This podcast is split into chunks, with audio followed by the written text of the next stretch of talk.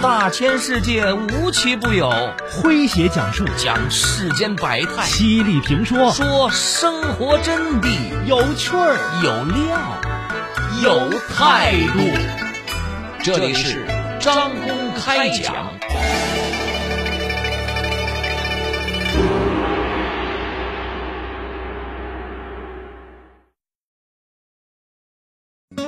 啃老族，相信大家都不陌生啊。有手有脚的成年人，不上班不挣钱，兜比脸还干净，就靠着父母的血汗钱续命。最近又多了一个新名词，叫做“啃娃族”。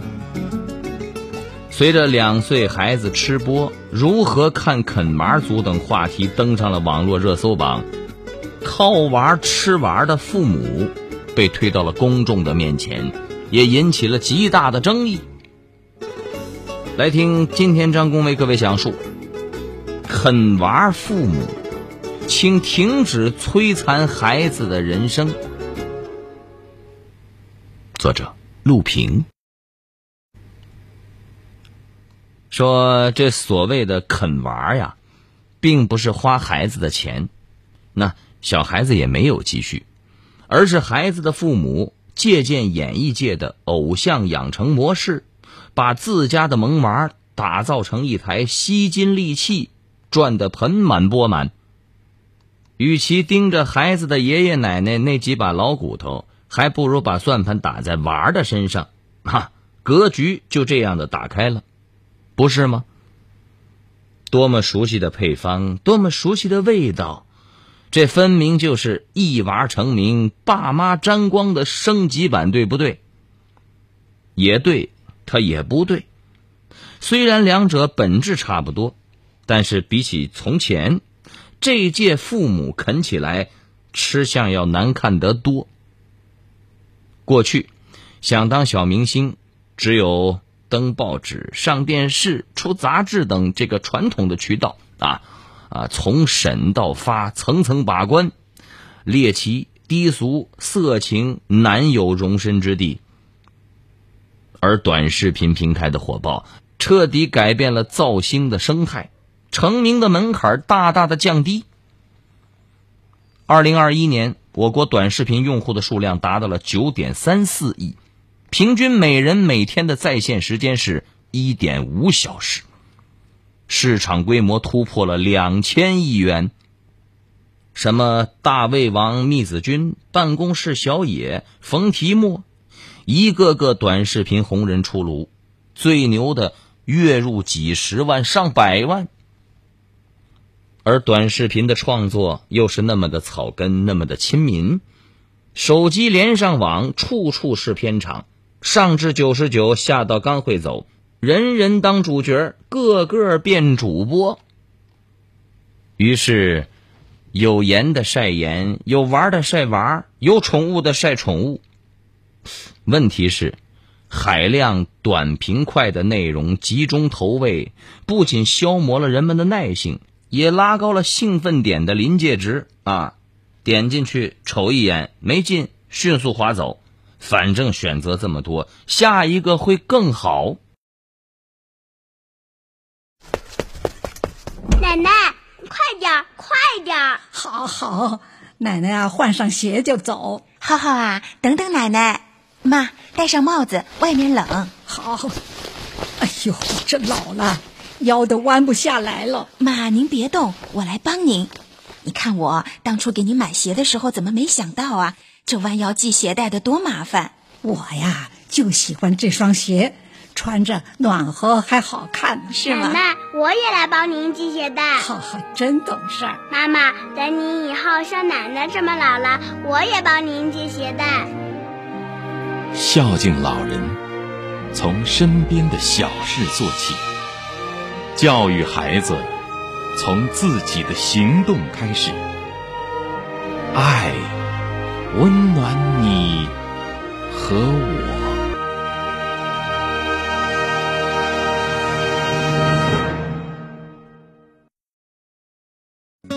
啃老族，相信大家都不陌生啊。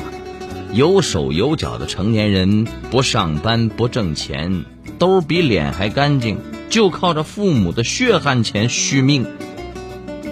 最近又多了一个新名词，叫做“啃娃族”。随着两岁孩子吃播、如何看啃娃族等话题登上了网络热搜榜，靠娃吃娃的父母被推到了公众的面前，也引起了极大的争议。来听今天张工为各位讲述：啃娃父母，请停止摧残孩子的人生。您正在收听的是张公开讲，这里是张公开讲，在下张工，我们接着往下讲。说这广告大师 David 奥格威总结的三 B 流量密码啊，萌娃、美人儿、动物，英文单词都是 B 打头的，大家都在用，不上点硬货。不博出位，怎么能够抓住眼球呢？一些利欲熏心的父母就动起了歪脑筋了，逐渐偏离了轨道，还穿着尿不湿的萌娃下厨做菜哈，五岁的小女孩化身美妆达人，熟悉的拿起粉底和眼影，对着镜头分享化妆技巧。有些孩子小小的年纪志气十足，却卖力的演绎着剧情的段子。俨然是小戏骨啊！吃播的博主佩奇被父母填鸭子似的喂啊，才三岁，胖到了七十斤。还有家长故意给宝宝喂榴莲、柠檬、苦瓜、辣椒、芥末之类的刺激性食物，那然后拍下宝宝被刺激时的那种难受的表情来取悦观众。啊，还有奇葩的啊，还有更加。击穿底线的操作，竟然豁出自己的孩子打色情擦边球。有个名叫“小妞日常”的视频账号啊，被网友举报发布不当视频。该账号有三十万粉丝，获得了三百万的点赞，一天能够更新四五十条视频，十分活跃。他主打的卖点是什么呢？是九岁的小女孩和哥哥的日常生活。兄妹多次故意吵架，哥哥骑在妹妹的身上，妹妹被哥哥摸胸，兄妹俩同床共枕，双双裸睡，内衣内裤扔在床上。你说说，啊，而拍摄者竟然是他俩的亲妈，他为的是赚些零花钱。还指责网友少见多怪。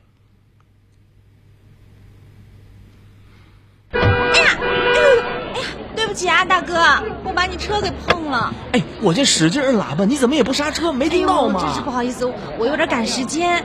哎呀，你看这都擦了一块漆了。哎，快看，哎，这什么车？宝马哎。不好意思啊，大哥，真对不起。嗯，问题不大，这点漆抛个光也就不明显了。姑娘，快去办事吧。可以后开车可慢着点啊！啊！哟，大哥，您人可真好，太谢谢了，谢谢大哥。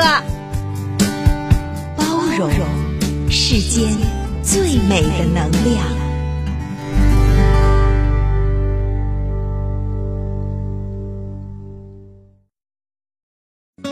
啃老族，相信大家都不陌生啊。有手有脚的成年人，不上班不挣钱。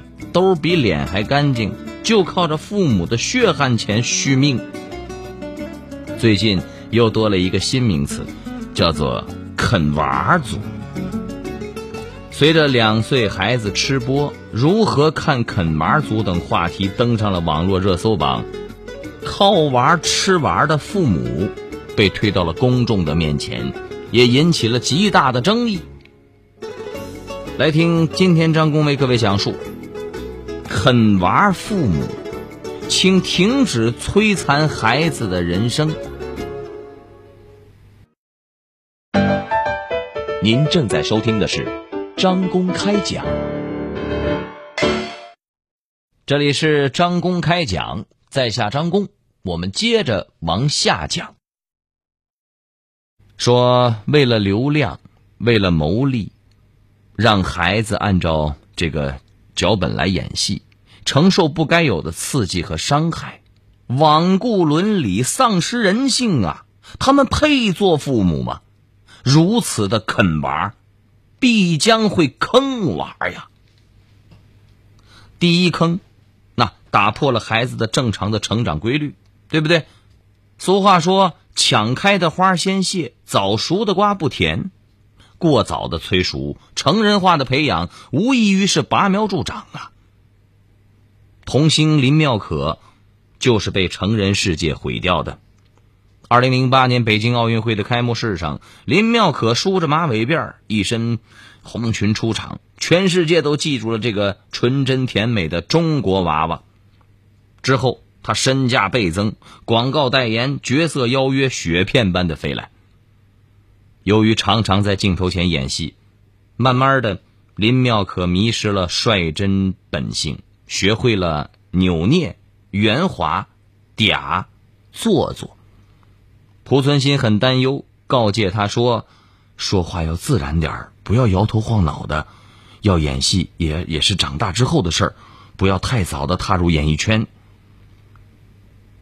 遗憾的是，在母亲的安排下，林妙可十三岁到酒吧走学唱歌，为助孕基金的情趣病房站台；十四岁和三十七岁的男演员演感情戏。招来了一片骂声。最终，他泯然众人意，令人唏嘘呀。那这是第一坑。第二坑，他扭曲了孩子的价值观。什么黑红也是红，丑美也是美，工作不如炒作，明星红过院士，颜值即正义，出名要趁早，热度快变现，有钱就可以为所欲为。网红界的生存法则，条条都指向了走捷径，最好是弱鸡逆袭，一夜暴富。流量小花郑爽从小就被父母按明星的标准严格训练，啊，只身外出求学，再馋也不让吃糖，绝对不能胖。父母把浮躁心态和功利思维灌输给了年幼的她，最终开出了畸形的花。郑爽爱财如命，道德感低下，嘟嘴瞪眼的爽式演技尬出了天际，却红得一塌糊涂。就算女儿每天有两百零八万元入口袋，住着上亿元的大别墅，郑爽父母还嫌不足啊，唆使协助她偷税漏税，少报了一点九一亿元的收入。而私生活方面，郑爽的父母的手也伸得老长啊，力挺郑爽代孕，协助她弃养一双孩子，一桩桩一件件，影响特别的恶劣，给公众带来了不良的价值导向。最终，养蛊终被反噬啊！郑爽全家两两，再无翻身之日。再来说第三坑啊，对孩子的心理会造成无形的伤害呀。我们说，娇弱的小苗，杆细叶嫩，承受不住狂风骤雨，突然把孩子拉进了复杂的赛博空间，网络暴力、恶评等成人世界里，这黑暗面一起就涌向了他们，甚至还会招来恋童癖、不法之徒的惦记。伤害孩子的心理很难不崩溃呀。二零二一年的年底，文化和旅游部发布关于加强网络文化市场未成年人保护工作的意见，直指啃娃之风。这份文件明确，要加强思想引领，加大监管力度，压实平台责任，包括保护个人信息，阻断有害内容。严禁借网红儿童牟利，规范金钱打赏等。国家已经出手了，啃娃父母，请停止摧残孩子的人生。过早消耗的童年，总有一天会带来惨重的代价。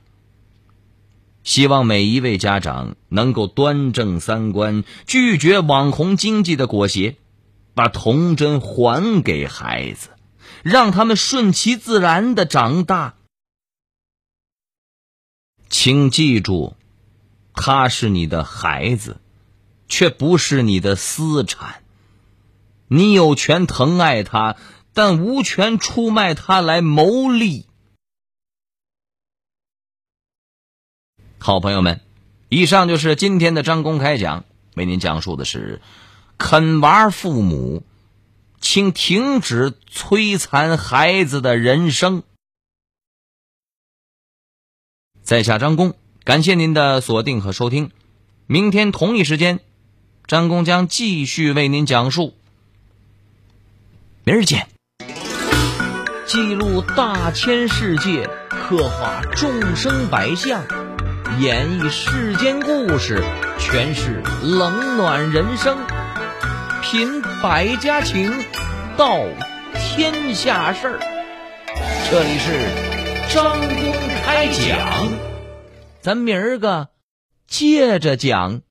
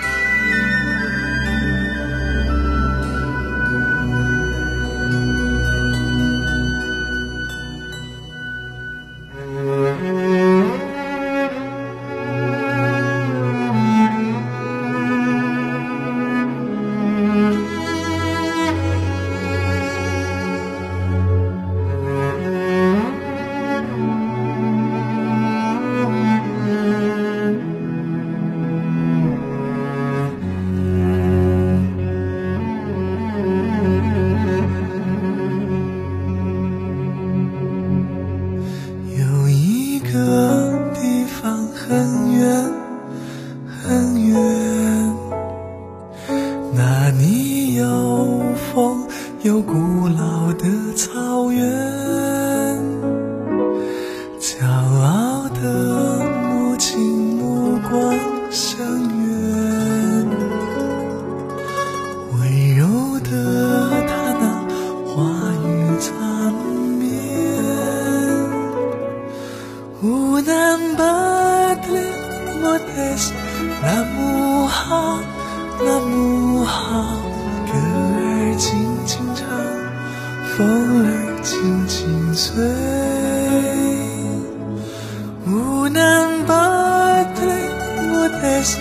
那木好，那木好，唱歌的人不是